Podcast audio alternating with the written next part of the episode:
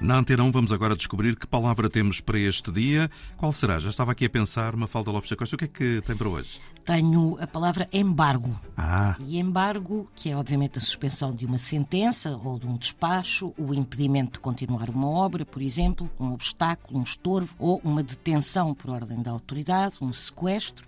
E embargos são as razões com as quais se pretende obstar à execução de uma sentença ou de um despacho. Também utilizamos, no sentido económico, embargo, não deixar, por exemplo, um embargo às armas nucleares, Exato. etc.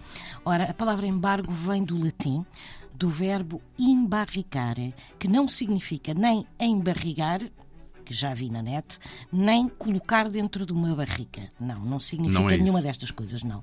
Este verbo significa só colocar um obstáculo à frente de. E vem de barra, no sentido de tranca, ou seja, o pedaço de madeira ou de ferro que, colocado numa porta, impede a abertura dessa porta.